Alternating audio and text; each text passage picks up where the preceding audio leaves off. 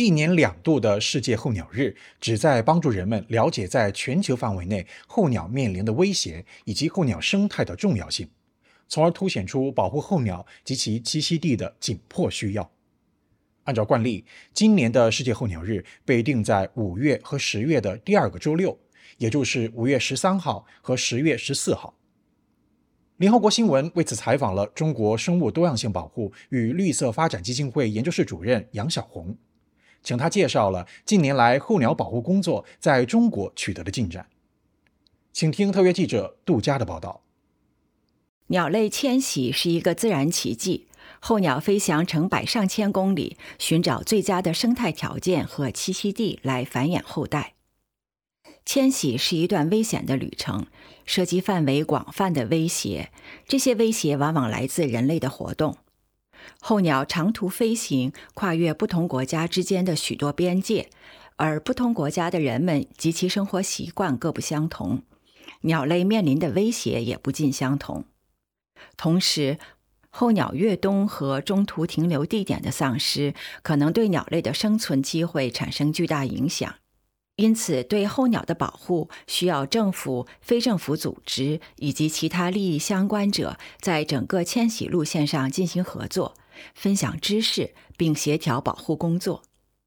中国生物多样性保护与绿色发展基金会研究室主任杨晓红与联合国新闻分享了他所参与的中国候鸟保护工作的经验。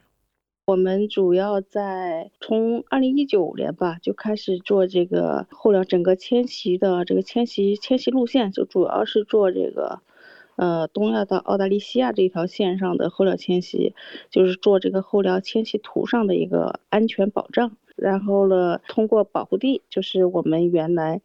保护地里边有有一个叫大宝的，就这这也是一种物种哈。这个保护地它是从北到南，就是把整个的它的这个迁徙路线上的点全都覆盖到了。还有一个呢是那个东方百冠的，呃，在它的这条中线，就是沿沿着海岸迁徙的那条路线上，所有的迁徙点我们都有志愿者有这个守护。杨小红介绍说，全球有八大候鸟迁徙通道。中间的一条从北方的俄罗斯到中国的东三省，然后到渤海湾，再一直南下到江西，之后最远回到广东、香港。绿发会在这条线上的工作重点之一是协调候鸟保护与人类经济发展所需的电力供应之间的平衡。嗯，一个地方经济发展，它的电力能源是它的一个最基本的支撑。大量的地方都出现了这个电电线、电杆、电网。就是它在空中的这种是很密集的，这个设施就对这个候鸟呢是造成了一定的影响，特别是在这个候鸟迁徙通道上，就会发生这种一个是撞鸟撞，因为那个环境改变嘛，它们缺少这种高大营巢的树木，这些鸟类就特别是东方百冠，它就明显的就很聪明的找到了这种电塔，成为它的这种寄居点。然后也包括这个猛禽也到了这个，呃，电塔上去安家。它跟这个电网之间呢，就是形成一个矛盾，因为在电网的这个安全呃手册里边，安全手册里它是会嗯把它称之为以前称之为鸟害，只要出现这个鸟类的呃这个巢也好，呃还是说它这个撞线也好，就是它会当成安全隐患，一旦出现它会及时清除。不光是这个电力企业，有时候像这种铁路啊、无轨电车啊，就是他们这种呃光伏，就是都会很容易，就是说在保生产为第一的前提下，肯定是先先保生产，而不会兼顾这个鸟类。所以我们主要在做这个缓解所有的鸟性冲突，就是我们会给这个电力设施和这个鸟类之间找一个平衡，就是能不能够。呃，让这个电塔、这个嗯电线或者电杆儿成为它这个栖区的一个地方，或成为它的栖居地。然后这个安全上的问题呢，我们会用这个物理防治啊，或者是隔离，给它物理防治的一些一些技术吧，就是挡板啊。呃，防护罩啊，防护套啊，就是把你的那个所有敏感的这些电器元件就不能够被鸟粪污染，不能够被这个潮滋干扰，就是它会导电嘛。它这个相间距如果一个旦变小的话，就会断电跳闸。就是把这些东西，嗯，敏感电源器就给它做一些隔离。另外呢，就是在它附近做一些这个相应的、相应的生境，或者是给它做人工巢，就是用那个废旧的这种塔或架，就是把它来引招引过去，就是这些，呃，也是同时在做，呃，希望在这个电网密布的情况下，还能够让它们能够迁徙、能够生存吧，能够共存。绿发会与中国所有省市的电网保持沟通，共商人鸟共存的方案。杨晓红认为，项目建成后的保护工作固然重要，项目的前期规划更是不可或缺。所有的这个重大的呃，就包括电力工程在内哈。就所有的建设工程，它都是要求做环境影响评价的嘛。但是环境影响评价在最初是完全没有注意到这个鸟类迁徙，就是要给它留一个位子，留个通道。这也包括机场、机场的建设、飞机场都是一样的，就是它有很多就是建在这个迁徙通道上，就是每年的候鸟迁徙季就会有大量的这个鸟类跟它对撞。就是要么是这个干扰飞机飞行啊，要么就是呃直接撞线，因为它对鸟类幼鸟来说，特别是这种幼鸟，它是没有经验的，然后遇上这个大大雾啊或者大风天气，就很容易出现这种事儿。就是规划这个环节，对，就是很很大一个缺陷。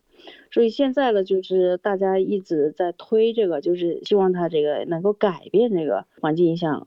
评价里边要加上这个生物多样性的这种这种条款吧，就是要明确的说，哎，明确要有考虑到这个，特别是敏感的这个生物多样性、生态保护、生态物种或者是迁徙通道，如果把这些加进去的话，在规划上前期就避免了，就不会在，呃，像我们现在其实是有很多东西是在做后期的一个补救。中国绿发会除了推动《环境影响评价法》这样的相关法规的完善和实施，还通过各种宣传活动鼓励公众参与候鸟保护。我们都会依托，有的是依托这个电力部门哈成立的这个呃工作站，然后有的呢就是原来依托我们原有的这个保护地，然后就是跟他们去开展这种互动的活动。他们开展活动的时候，就会把这个当地的居民给吸纳进来。或者是说，就直接走到当地的居民的中间去。最理想的状态就是我们想做的，就是一个，一个是巡护，他们会发这个巡护这些情况。如果发现鸟类了，寻这个受伤或什么需要救治，然后呢，然后再跟这个政府部门了和这个野生动物救助站，它会建立一个联动关系。就是这样子的话，呃，志愿者了，就周边的居民，他是可以加入到整个这个救护的过程中来的。就是你可以加入到巡护也行，救助也好，就是就是它其实是把这个企业、政府和民间都融到一起了。就是我们的整个循环链条，你可以选择你在任何时间加入到任何一个环节，你都可以发挥作用。就所有的志愿者的这种经验全部都叠加进来，甚至把这个人力也带进来，经验也带进来，然后再跟这个政府这样子，就通过事情来做一个。联动互救助就这样子，就是把这个，总之就是他一个目标，就是把这个候鸟的天气通道能保证它安全，然后尽量的减少它的损失。杨小红特别强调，人类越来越多的占用地球资源，给其他物种的生存空间带来挤压，其他物种的健康对人类赖以生存的地球至关重要。人类必须通过改变自己的生活方式，与其他物种和谐共存。这个鸟类从这个最初的从这个地球进化来讲，它本身就是这个地球生命的一个部分，甚至比人类出现的还要早吧？就人类才是几百万年前出现的，那鸟类从这个进化史上，它早就是这个地球的主人了。就是这个鸟类，它作为整个生态链中或者是生态系统中重要的一环。就是如果说我们从生态的这个呃观念来看的话，就一个物种它往往牵连着一二十个物种、二三十个物种，就是它是彼此相互关联的。就这个关联，不管你。认识到了还是没认识到，它一定是客观存在的。那这个生就像各种物种在交织成一个安全的生态网。如果你这个生态网上的物种消失的越多，这个网就会越破碎。最后人类是不是也在依托于生态网而生存的？所以如果说鸟类的消失的话，嗯，我们不保护它们的话，这个其实是危及人类自身的生态安全的。